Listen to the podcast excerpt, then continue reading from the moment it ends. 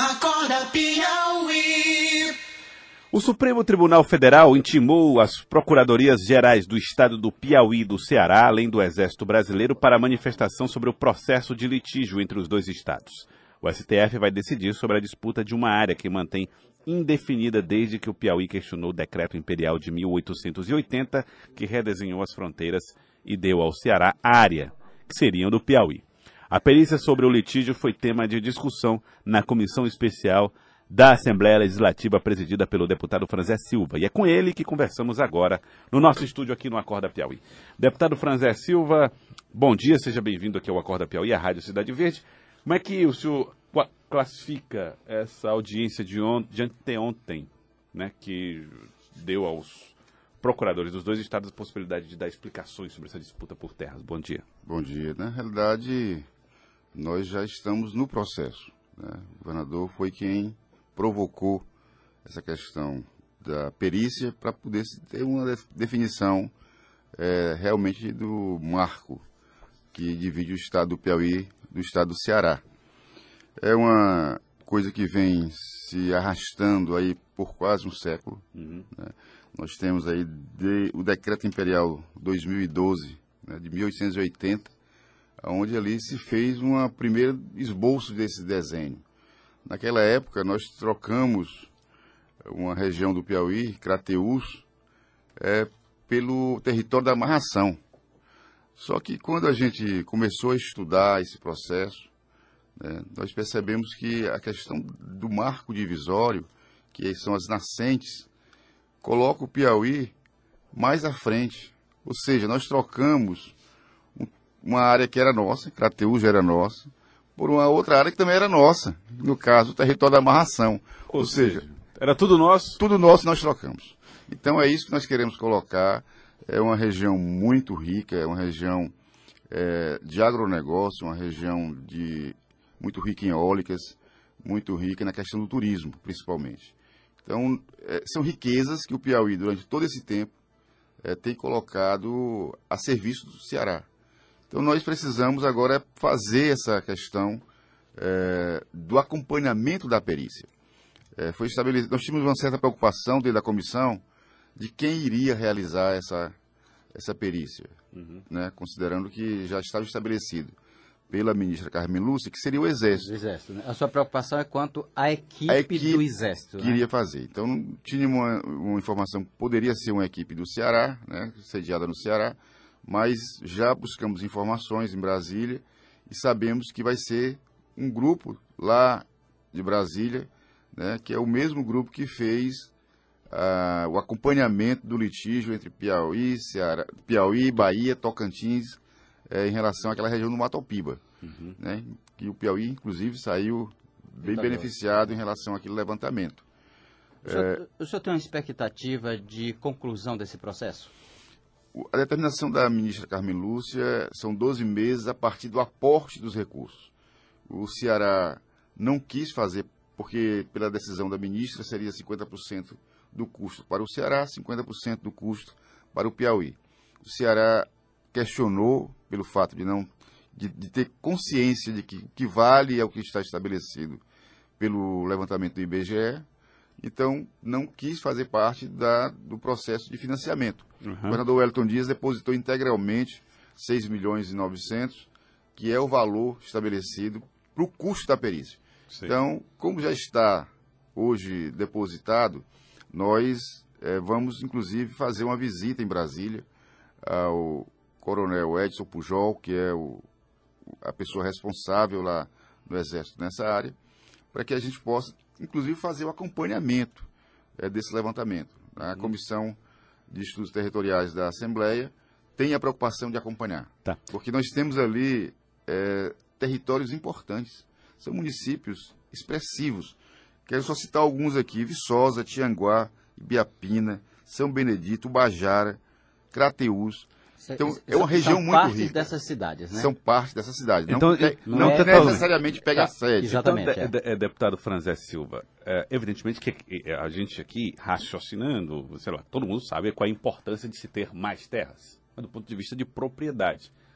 Em relação ao Estado, qual é a vantagem de ter ou buscar mais terras é, como essas que o senhor citou, envolvendo cidades como as que o senhor citou? O que, é que muda na realidade do Piauí tê-las como parte do nosso estado? Aumentar o nosso PIB.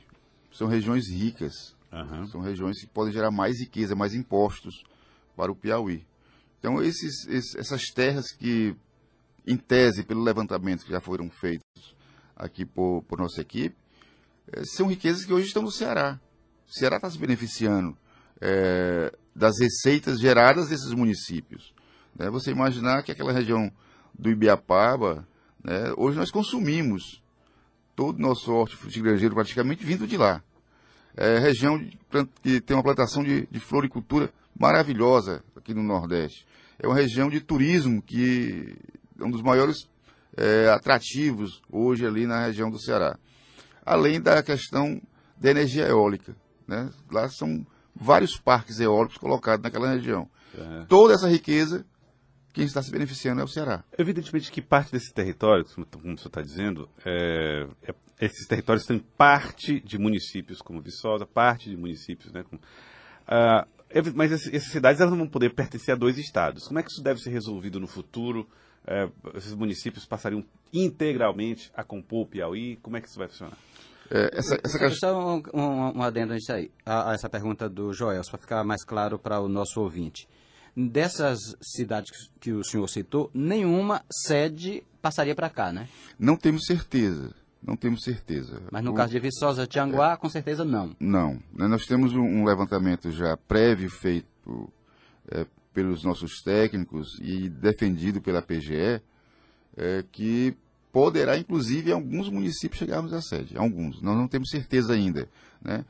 Por conta desse levantamento, tem que ser feito é, a partir das nascentes. Eles vão usar um sistema é, aéreo para fazer todo o levantamento, que foi feito na região do Matopiba.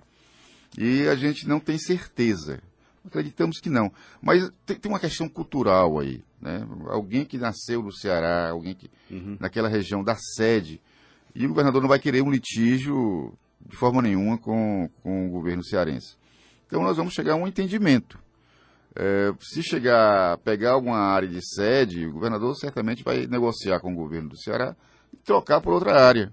Né? O que nós não podemos, de forma nenhuma, é ter regiões produtivas, regiões ricas, que pertencem ao povo do Piauí, sendo, sendo utilizado pelo Ceará. Tá, então, é, o primeiro passo é o estudo depois o diálogo. É, essa, é, essa, perícia deve começar agora, acho que mais tardar em agosto. Nós vamos, estamos tentando marcar uma audiência lá em Brasília, inclusive tentando colocar na agenda do governador, mas a comissão vai até Brasília. Nós queremos é, dialogar lá com, com o coronel Edson Pujol, uhum. né, para podermos ter aí uma, uma certeza de quando inicia e a gente ter o acompanhamento disso. Deputado Franzé, o rio Puti, como fica a situação do rio Puti? Ele passa a ser um rio piauiense? Ele passa a ser um rio piauiense. Totalmente piauiense. Inclusive com um número razoável dentro dessa área de barragens, né? Inclusive a questão também do litoral. Né? Nós vamos ampliar o nosso litoral. Né? Então são coisas que a gente precisa estar tá acompanhando de perto e a Assembleia vai estar vigilante. É, eu fiz questão de reativar a Comissão de Estudos Territoriais que estava parado porque eu sei da importância é, dessa questão para o Piauí. Nós estamos, inclusive, marcando agora, depois do recesso, uma ida na região do Matopiba. Nós recebemos aquelas terras e precisamos ter uma, uma ideia de como o Estado está utilizando. Inclusive, tem algumas, algumas empresas naquela região, Penelon, estabelecidas, algumas empresas de agronegócio, que ainda devem estar com o CNPJ do Tocantins. Tá? Embora tá? seja no Piauí. Já seja decidido. Então nós queremos fazer uma visita em loco na região que foi decidida ali do Matopiba para viabilizar algumas, algumas é, ações de governo que dê segurança à questão da posse daquelas terras. Sim, o senhor falou aí do litoral, que talvez possa ser é, ampliado. Eu já falei aqui uma vez, Joelson, de que eu conversava com um, com um senhor bem já idoso de Chaval. E, e eu discutia sobre esse, esse espaço e, e, lembrando desses mapas históricos que apontam que parte de Chaval era de fato Piauí. E aí ele Chaval disse... e Camusim. Camusim também? Também pega Aí ele, ele me disse assim, ele disse, olha, é, deve ser verdade, porque tem um ditado lá em Chaval, não sei se ainda está em voga o ditado, que, que quando quer dizer que uma coisa é antiga, diz assim, rapaz, isso aí é do tempo que Chaval era do Piauí. É, essa, essa questão do- Tem esse ditado. Nós temos essa informação também, inclusive pegando um trecho lá da região de Camusim. Então, Assim, né? O, o litoral piauiense, que já era piauiense, trocamos para o Crateús, que era uma região piauiense, eh, pode ser ampliado e isso traz também na, na, na linha de geração de receita do turismo, muita receita para o estado do Piauí. Muito bem. Bom, mudar aqui um pouquinho de, de assunto, deputado Franzé Silva, porque ontem nós entrevistamos, eu e o Joelson entrevistamos o deputado Assis Carvalho Sim. no Jornal do Piauí. E ele foi muito enfático e até animado mesmo com a candidatura do senhor, a possibilidade de candidatura do senhor à Prefeitura de Teresina. O senhor está para valer na briga? Eu tenho colocado basicamente dois pontos. Né? O primeiro ponto é que tenha um consenso dentro do Partido dos Trabalhadores. Eu não vou entrar numa disputa nesse sentido. O segundo ponto é, é a questão de se ter um projeto de governo para Teresina ancorado por forças políticas. Eu não vou entrar numa aventura. Então, se tiver forças políticas que pensem um projeto de desenvolvimento para Teresina, eu entro na defesa desse projeto. Então, eu não quero, de forma nenhuma, criar imposições. Ser candidato de si mesmo, né? Claro, claro.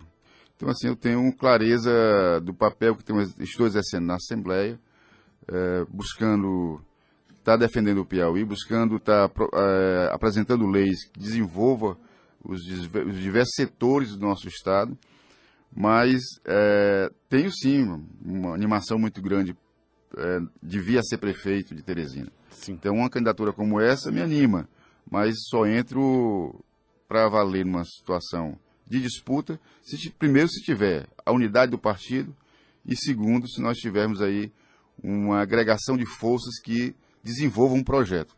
A população de Teresina precisa, eh, acima de tudo, ter certeza, segurança e garantia de que a mudança de um projeto que já está em execução há mais de 30 anos vai ser substituído por um melhor. Então é preciso que a gente apresente primeiro projetos. E é isso que eu tenho trabalhado eh, junto ao Partido dos Trabalhadores, junto especialmente ao deputado Assis Carvalho, que é o presidente do partido, para que a gente possa criar as condições. Queria agradecê-lo, deputado Franzé Silva. Obrigado pela participação aqui conosco no Acorda Piauí. É, obrigado por trazer informações sobre essa história do litígio que está em discussão no STF e também falando sobre a possibilidade de uma candidatura no ano que vem. Muito obrigado. Eu agradeço. Obrigado. Agora são 7 horas e 28 minutos. Acorda Piauí.